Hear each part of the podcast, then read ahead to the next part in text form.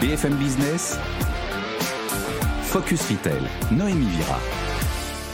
Bonjour à tous. Au programme de l'émission cette semaine, Tech for Retail. Ce salon européen permet aux acteurs de la grande distribution de rencontrer les as de la technologie de demain. Deux journées pendant lesquelles les professionnels du secteur peuvent découvrir les dernières innovations numériques.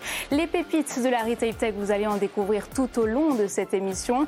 On en parlera avec notre expert d'Altavia. Mais tout d'abord, cette question. Comment la tech peut-elle aider les acteurs du retail à réenchanter l'expérience client? On en parle avec ma première invitée, direction le salon. On se retrouve juste après. Focus Retail, l'interview. Et nous sommes aujourd'hui en direct du salon Tech for Retail. On va parler Retail Tech avec notre invitée Elise Ducret. Bonjour. Vous êtes euh, directrice de la transformation en retail au sein de la division luxe du groupe L'Oréal et vous animez une table ronde sur comment on réenchante l'expérience client aux côtés de Netflix et Snapchat. Alors comment on la réenchante justement? Ah, c'est un grand sujet. Alors justement, on va échanger sur toute l'innovation qu'on doit apporter pour assurer que nos consommateurs, au-delà du produit, vivent justement une expérience mémorable. Euh, et qu'ils reviennent justement et qu'ils soient euh, réenchantés euh, par ce qu'ils auraient pu vivre en magasin. Et justement, comment la tech peut jouer un rôle important pour le commerce en général, mais pas seulement le e-commerce, le commerce physique, les magasins? Alors la tech, elle devient essentielle aujourd'hui parce qu'au-delà même du produit, on doit apporter un service une expérience enrichie et donc accompagner justement le diagnostic et la recommandation que nous allons effectuer aux consommateurs de façon personnalisée. Et c'est ça le grand euh, enjeu euh, de demain. On va vraiment vers plus de personnalisation, Exactement. plus de, sur-mesure. Exactement. Et donc la tech nous sert justement à travailler hein, au travers d'algorithmes euh, pour apporter ben, une recommandation, soins de la peau, maquillage, etc., vraiment faite pour chacun individuellement. Est-ce que vous avez un exemple à nous donner, par exemple la marque Lancôme Qu'est-ce qu'elle peut mettre en place? Alors Lancôme a développé euh, plusieurs outils. Le premier, il s'appelle euh, Shade Finder qui est un outil que l'on place euh, sur sa joue. C'est le fond de teint nouvelle génération. Exactement. C'est pour vraiment trouver la couleur du fond de teint la, plus parfaite pour sa carnation de peau. On a aussi. Et ça, ça marche sur tous les types de peau? Ça marche sur tous les types de peau. L'avantage aussi, c'est qu'avec la recherche de L'Oréal, on a accès justement à énormément euh, d'analyses et d'études dans le monde euh, qui nous permettent d'être extrêmement précis hein, sur le diagnostic qui est présenté, indépendamment du type de peau euh, de, la consommatrice ou du consommateur d'ailleurs. Donc là, on vient d'aborder le Shade Finder nouvelle génération, donc le fond de teint, il y a aussi les rouges à lèvres, où là aussi, il y a cette dimension de personnalisation. On peut créer son rouge à lèvres sur mesure en fonction des vêtements qu'on porte. Et euh, là, c'est un, service qu'on retrouve donc à domicile directement chez les consommatrices. Exactement. Donc c'est euh, Saint-Laurent qui a lancé euh, cette innovation qui s'appelle Perso, où vous pouvez acheter un appareil dans lequel vous pouvez confectionner un, rouge à lèvres vraiment une teinte sur mesure et l'associer aux vêtements que vous portez. Donc c'est vraiment la troisième dimension, c'est-à-dire qu'on développe de la tech online vous pouvez essayer virtuellement euh, des produits de maquillage, de la coloration. Vous avez la tech hein, qui est dans nos points de vente physiques, on l'a vu avec euh, Finder de Lancôme, mais également des outils de diagnostic de peau.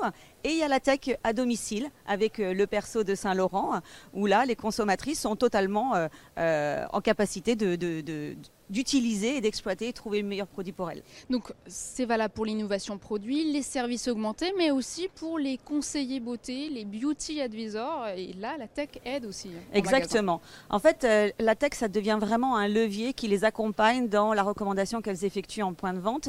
Aujourd'hui, c'est indispensable qu'elles sachent maîtriser ces outils-là. Euh, donc c'est très technique. Donc on les forme aussi justement euh, à ces nouveaux sujets, au discours. Bah, justement, elles ont beaucoup, plusieurs formations, euh, à la fois sur la tech en tant que telle, également sur l'algorithme qui est derrière et utilisé pour justement montrer à quel point c'est un avantage compétitif pour notre entreprise et qu'elles sachent aussi euh, le diffuser. On les forme sur l'usage des outils digitaux et des réseaux sociaux, puisque aujourd'hui elles conseillent même en delà même du point de vente. Euh, on maintient la relation et la conversation avec nos consommateurs en dehors du point de vente. Donc on les forme régulièrement. Euh, et dès qu'on sort un nouvel outil, c'est pareil, euh, on les, forme à nouveau.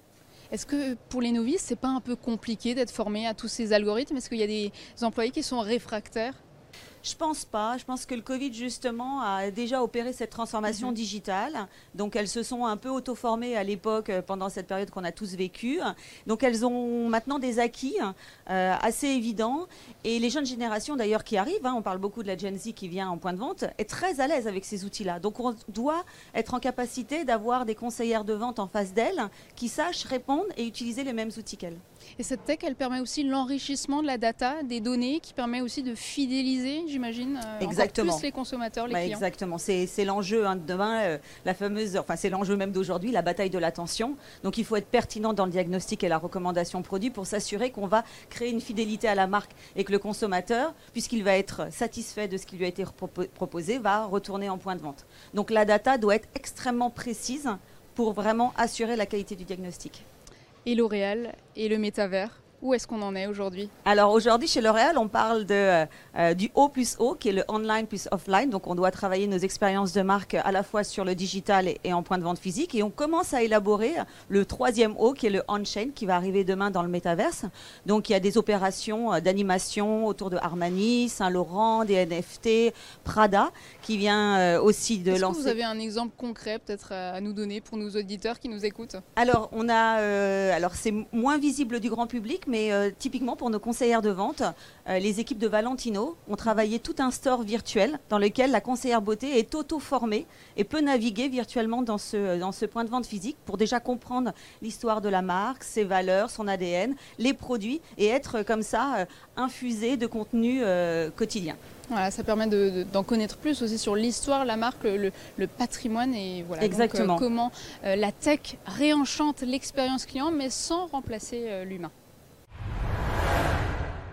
Voilà donc comment renforcer et affiner la connaissance client grâce à la tech. Vous venez d'écouter Élise Ducret, directrice de la transformation client de la division luxe du groupe L'Oréal. Et tout de suite, le journal du retail présenté par Eva Jaco. Focus Retail, le journal du retail. Bonjour Eva. Bonjour Noémie. Alors vous êtes rendu au salon euh, Tech for Retail. C'est la deuxième édition. Vous avez bien sûr rencontré et interviewé la fondatrice de l'événement, Karen Serfati, avec qui vous avez parlé des tendances et des dernières innovations. Oui, et cette année, vous l'avez dit, donc la deuxième édition se tenait à Porte de Versailles avec plus de 240 exposants, euh, 60 speakers et euh, 95 euh, conférences. Karen Serfati, la fondatrice du salon, nous parle des trois tendances de cette saison. La première tendance, c'est toutes les solutions qui vont permettre l'anti-gaspillage. Euh, C'est grâce à l'intelligence artificielle, ben, il y a des solutions qui vont permettre à la grande distribution de jeter moins de produits. Une deuxième solution, c'est toutes les solutions euh, qui vont permettre de ne plus éditer le ticket de caisse et en même temps de connaître mieux son client et de pouvoir lui euh, proposer des solutions intéressantes et des produits intéressants. Et enfin, troisième solution, c'est tout ce qui est euh, tout ce qui est omnicanalité, donc euh, de ne plus avoir des barrières entre le e-commerce et le commerce dans le magasin physique et de faire que toute l'information elle est beaucoup plus communicative entre l'un et l'autre. Une des tendances fortes, donc, les entreprises qui proposent des alternatives au ticket de caisse qui sera interdit euh, dès l'année prochaine. Pour rappel, en France, c'est 12,5 milliards de tickets de caisse qui sont émis chaque année. La start-up Noticia, créée il y a deux ans, propose une solution alternative. On écoute son fondateur, euh, Jordan Chemoum.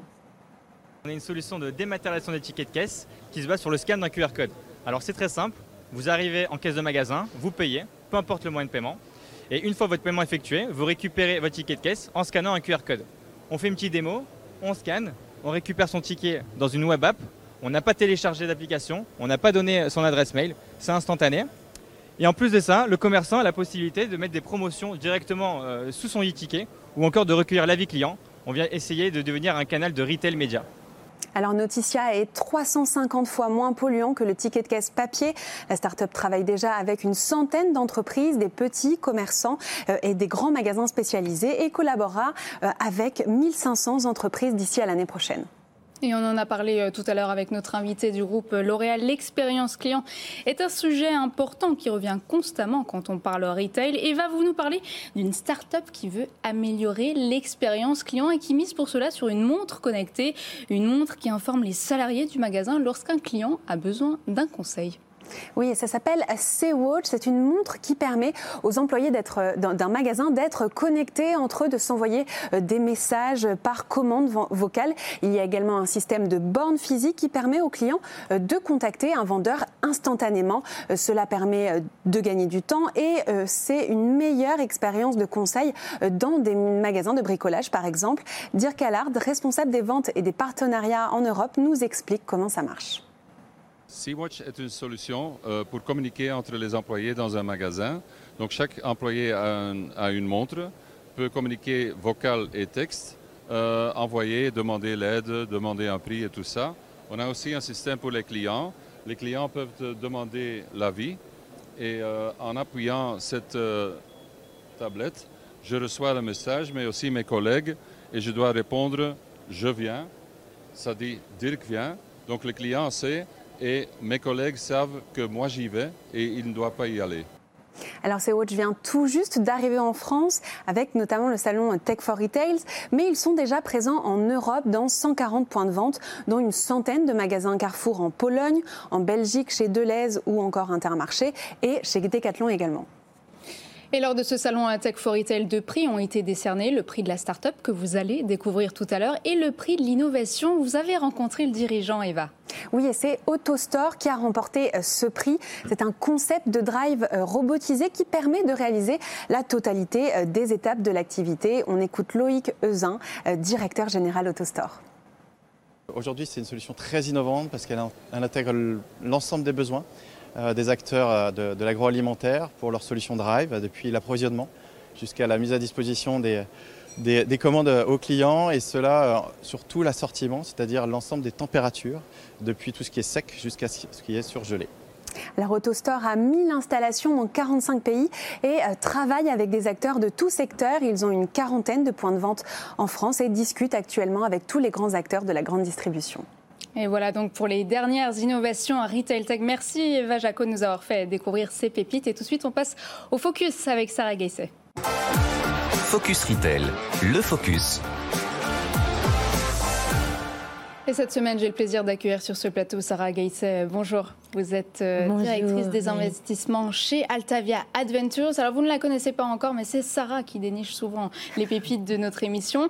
Avec vous, cette semaine, on va parler retail media. C'est vrai que c'est un terme qu'on entend euh, dans toutes les bouches des retailers. Oui, c'est vrai, Noémie. Euh, le retail média, en effet, a le vent en poupe en ce moment. Et euh, aujourd'hui, c'est un véritable changement de paradigme qui s'opère. Euh, une véritable redistribution des rôles est en cours entre les retailers et les marques. les retailers dont le métier premier est d'acheter des, produits aux marques pour les vendre deviennent désormais les fournisseurs de data de ces mêmes marques. Carrefour, Casino, Auchan, Fnac Darty deviennent des data factories euh, qui vendent leurs données first party aux marques. Et les marques, quant à elles, euh, deviennent clientes des retailers, donc euh, acheteuses de data. On touche donc au, au, cœur du retail et à un nouveau business model. Et donc, il y a plusieurs défis pour relever donc cette transformation aujourd'hui. Tout à fait. Ces enjeux sont effectivement euh, autour des nouveaux business models, mais ils entraînent d'autres challenges, comme l'acquisition de nouvelles compétences, euh, le recrutement de nouveaux profils, euh, créer des plans de transformation et de formation aussi des équipes en place.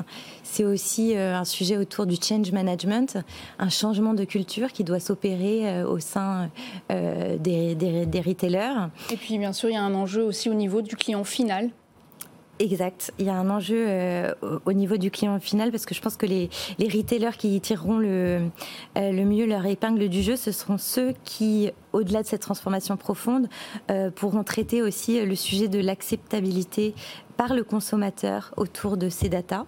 Et là, je vois euh, trois euh, points assez importants. Euh, la pertinence des offres, c'est-à-dire l'activation qu'on va pouvoir pousser à ce consommateur. Elle est personnalisée, elle est adaptée, soit, super. Euh, il y a également euh, le dosage. Euh, il va falloir être assez parcimonieux, éviter le matraquage dans les activations qu'on va lui proposer.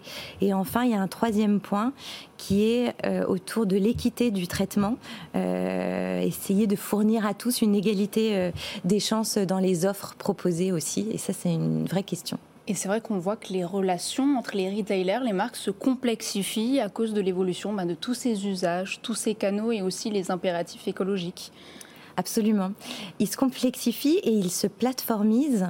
Euh, les retailers et les marques euh, vont, euh, par le biais de partenaires technologiques et par le biais de plateformes, pouvoir interagir entre eux sur des insights clients, pour mieux servir encore le client final. Oui, d'ailleurs, souvent un accompagnement est nécessaire. Hein, c'est ce que vous venez euh, de le dire. Euh, on le voit avec Google et Meta pour Carrefour, encore euh, Content Square pour Auchan. Merci Sarah, vous restez avec nous. On passe tout de suite à la start-up de la semaine. C'est la pépite découverte au salon Tech for Retail. Focus Retail, le pitch. C'est Freshflow, start-up euh, berlinoise qui a gagné cette année le Startup Award au salon Tech for Retail. Vous êtes le grand gagnant, Alexandre Tachet. Bonjour. Vous êtes euh, responsable du développement euh, pour Freshflow en France et toujours avec nous Sarah Gaisset, directrice des investissements chez Altavia Adventures. Alors, cette solution Retail Tech, elle aide la grande distribution à optimiser le réapprovisionnement des stocks de produits frais et périssables. Donc, ça peut être des fruits et légumes, de la viande ou encore des produits laitiers. Comment ça fonctionne concrètement cette solution Alors parfaitement Noémie, nous on s'est concentré spécialement sur les rayons, frais métiers des magasins, les rayons traditionnels et notamment le fruits et légumes. Cette solution, elle fonctionne en prenant en compte des centaines de paramètres, des paramètres du monde réel et aussi et également des paramètres du rayon et spécifiquement du métier, ce qui est en soi, on fait une solution unique. Ces produits frais périssables, ils ont des durées de conservation qui sont différentes, ils ont des impacts de saisonnalité, ils ont des codes PLU qui peuvent parfois venir perturber la vente et ainsi la commande, mais il y a aussi euh, des inventaires systémiques qui ne sont peu ou pas fiables sur ces produits vendus à la pièce ou au kilo.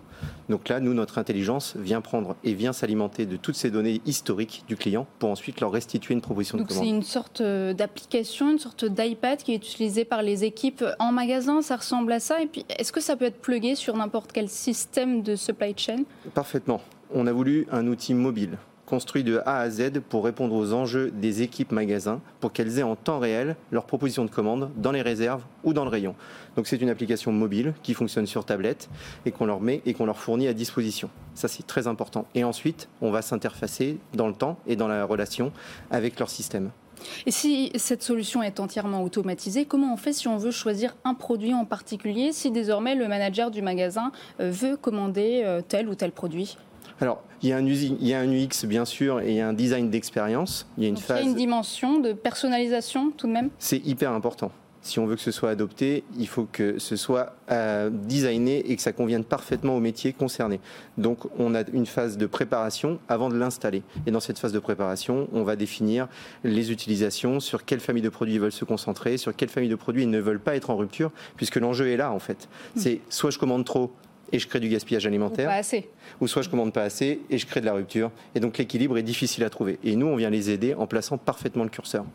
C'est vrai que 120 milliards de dollars d'aliments frais sont jetés par la grande distribution en Europe. Hein. Donc c'est vrai que cette solution, ça permet de garder un, un inventaire allégé Exactement.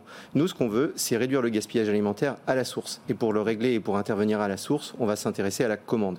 Aujourd'hui, sur un rayon frais traditionnel, il y a jusqu'à 10% des produits qui partent à la poubelle chaque jour. C'est un non-sens. C'est un non-sens pour la marge, bien entendu, puisque ça peut être dégradé jusqu'à de moitié. Et c'est un non-sens pour la planète, qui est un enjeu actuel. Et aujourd'hui. Justement. Euh, pardon, oui. Pardon, je, vous interromps. Justement, sur, sur ce point, est-ce que vous travaillez avec des acteurs comme Phoenix, comme Too Good To Go euh, des applications euh, anti-gaspi C'est intéressant parce que ces entreprises, elles ont un sens et elles ont une action euh, sur le pouvoir d'achat ou une action sociale par leur travail. Nous, on intervient en amont de la chaîne, donc on est une solution avant. Hmm. upstream, comme on dit. Et donc, on va travailler plutôt avec les magasins sur leurs propositions de commande pour les aider à ajuster. Sachant que de toute façon, en bout de chaîne, il y aura toujours besoin de soit placer une étiquette promo sur un produit qui arrive en date proche d'expiration, ou de faire une action à son consommateur en vendant un panier, ou une œuvre sociale. Et, le taux de précision de, vos prédictions euh, algorithmiques bah, C'est tout l'enjeu et c'est le nerf de la guerre, bien sûr. Aujourd'hui, on travaille avec cinq grandes chaînes de magasins en Europe. On a moins d'un an d'existence et ce qu'on constate, c'est que à 95%, nos propositions sont bonnes. Donc on est en train de les améliorer. Plus on a de data et plus on a d'expérience, plus on s'affine et on améliore. Mais aujourd'hui, euh, plus de 9 produits sur 10 que l'on recommande sont vendus.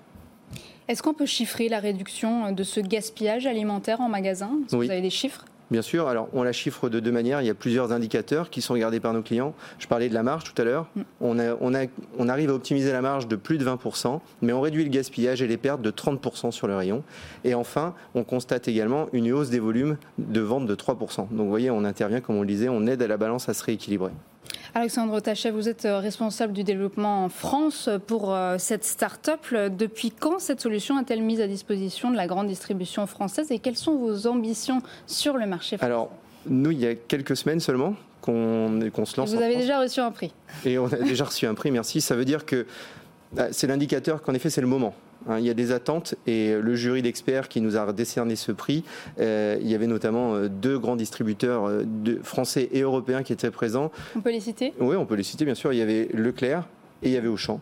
et bah, c'est des clients potentiels. Exactement. Et puis l'organisateur du salon aussi, qui, était, qui est lié à Carrefour par son, par son parcours, nous ont dit unanimement qu'on était dans le sujet. Donc les ambitions de Freshflow, c'est d'abord de confirmer et de confirmer les tests en cours avec les distributeurs que l'on a ici sur le marché français. Donc en quelques semaines, on a déjà convaincu euh, deux, distributeurs d'envergure de tester notre solution. C'est de transformer l'essai avec eux et ensuite c'est d'étendre cette solution à toute la chaîne de valeur, à toute la supply. Une fois qu'on aura connecté les magasins, c'est de remonter jusqu'à l'entrepôt et in fine aller jusqu'au jusqu'au producteur. Donc vous avez prévu de mettre euh, ça en place quand euh, Début 2023 Oui, exactement. Le premier pilote se lance dans le mois de janvier 2023. Dans combien de magasins? Dans cinq magasins. D'accord. Et au niveau euh, en Allemagne, cette solution, elle est déjà développée dans plusieurs magasins Alors oui, comme je disais, la start-up berlinoise, euh, c'est une start-up berlinoise qui est, qui est créée il y a un an. On a une première levée de fonds qui est venue euh, nous aider à impulser et à venir faire recruter et à faire gonfler l'équipe en tout début d'année. Et on est implanté dans plus d'une centaine de magasins en Allemagne. Sarah, le mot de la fin? Une question? Non, mais c'est extra. C'est toujours des solutions hyper pertinentes et intéressantes. Euh, la question, c'est vraiment effectivement d'arriver à monitorer euh, de manière précise pour que ces stocks euh, soient toujours au bon moment, au bon endroit. C'est l'enjeu. Et c'est, ouais, bravo. Merci beaucoup. Voilà donc les défis du frais Fresh Flow ou comment optimiser les commandes du rayon fruits et légumes. Merci beaucoup Alexandre Tachet. Je rappelle que vous êtes responsable du développement pour Fresh Flow en France. On passe tout de suite aux chiffres de la semaine avec vous Sarah. Focus Retail, le chiffre de la semaine. Et toujours avec nous, euh, Sarah Geiss, euh, directrice euh, des investissements chez Altavia Adventures. Cette semaine, on parle d'un chiffre qui montre l'importance du développement de la green retail tech. Oui, tout à fait, Noémie. On parle de 76% des Français qui se tournent vers une consommation plus responsable, selon le baromètre Greenflex ADEME. Et quelles sont les pistes justement qu'on peut envisager pour aller vers un retail plus durable? On sent hein, effectivement que les consommateurs français ont envie et, c'est formidable d'aller vers une consommation durable. Je, on pense euh, réellement que les acteurs retailers euh, et, marques ont euh, toute leur place à jouer en termes d'exemplarité sur le sujet. et effectivement, on a la chance en France d'avoir un, écosystème retail tech green extrêmement varié. Et, et, on a par exemple certains euh, certaines pistes qui peuvent être envisagées euh, autour du, bah, du surstockage ou du problème de, donc adressé effectivement par, par Fresh Flow. On a également tout ce qui va être circuit court, euh, travailler avec des fournisseurs locaux et préférer les circuits courts. On, a Nectargo par exemple ou Keops qui sont des solutions tech qui vont permettre de mettre en relation les agriculteurs locaux avec les magasins de proximité. Il y a d'autres solutions aussi qui permettent de proposer des produits plus respectueux de l'environnement en effet, absolument. Euh, il y a notamment Green Score Capital. On a reçu euh, sur ce plateau. Exact, oui, tout à fait. Euh, qui permet d'éco-concevoir des, des, vêtements avec une empreinte environnementale moindre. Donc c'est extrêmement intéressant. On peut diminuer les emballages aussi. Tout à fait. Là aussi, il y a des solutions. Il y a des solutions comme Bocaux locaux. Euh, il y a également euh, tout ce dont on a parlé sur Tech for Retail, le salon euh, autour de la dématérialisation du ticket de caisse et également l'anti-gaspi, hein, puisque avec Coda Bene, notamment au Smartway. et aussi, il y a la réparation. On peut proposer de réparer les produits. Donc là aussi, il y a des solutions. Revive, Delt. Delt, absolument. Et puis, il y, a un enjeu aussi autour de la, location et la seconde main. Euh, et, là, c'est euh, euh, des Lizzy, des friperies, des Denvus, et qui vont permettre comme ça d'avoir soit ben, une, deuxième vie pour un vêtement, ou alors la possibilité de le louer, soit un vêtement, soit un électroménager. Voilà, donc il existe plein de pistes et de solutions de la green retail tech pour aller vers un commerce plus durable. Merci beaucoup, euh, Sarah Gaïssa, directrice des investissements chez Altavia Adventures, de nous avoir mentionné euh, toutes ces pépites. C'est la fin de cette émission. Vous pourrez la retrouver sur le site et l'application BFM Business. Quant à moi, je vous retrouve euh, lundi dans Good Morning Business. Focus Retail, la distribution de demain s'invente aujourd'hui.